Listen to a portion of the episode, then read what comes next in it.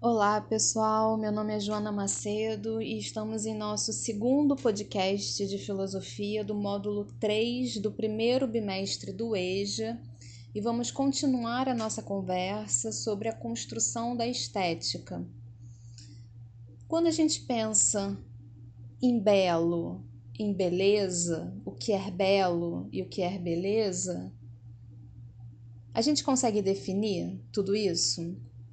Se beleza ou belo pode ser algo subjetivo, né, uma opinião, um gosto pessoal, como é que a gente também pode falar ao mesmo tempo de padrões de belezas que existem? Se o belo e a beleza ela está no âmbito dessa subjetividade, como é que a gente pode entender que algumas obras de arte elas podem ser consensuais em termos de sua beleza?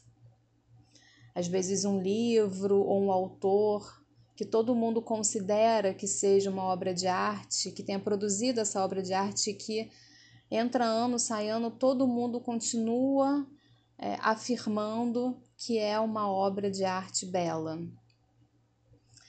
A filosofia,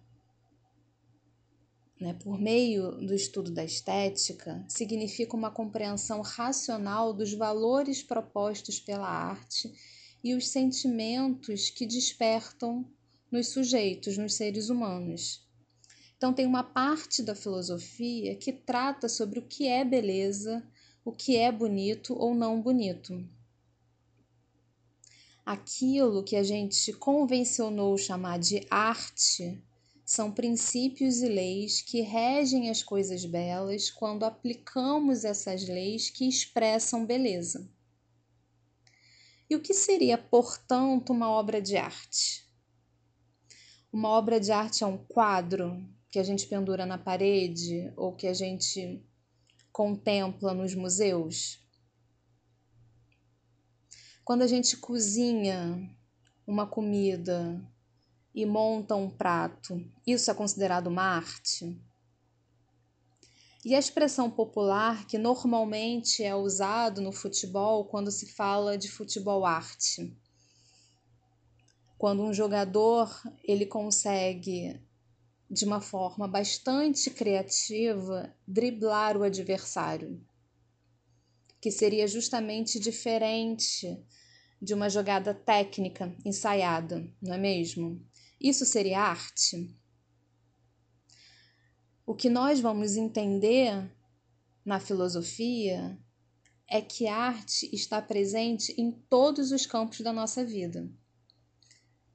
Está em todos os lugares e a aplicação das regras de beleza geram a produção de belas obras. Quando a gente pensa em arte, a gente associa diretamente a palavra artista. Na Grécia Antiga, a palavra artista e a palavra artesão eram atividades bastante próximas. Platão relacionava o belo e o bom, e que para Platão essa ideia de beleza era uma ideia que deveria ir além das sensações. A beleza verdadeira vai além das sensações. Não é só uma representação no mundo sensível. O mundo das ideias de Platão prescrevia que a verdade e as ideias perfeitas estavam no mundo inteligível. De uma forma mais moderna, artista e artesão parecem atividades diferentes, que significam atividades diferentes. Artista estaria mais ligada à questão da sensibilidade e o artesão mais à técnica. Mas não era assim que se pensava na Grécia Antiga. E se a gente for refletir sobre a arte, sobre as criações artísticas, Podemos falar de talento especial como um talento natural? Alguém que desde pequeno consegue desenhar muito bem ou que canta desde sempre.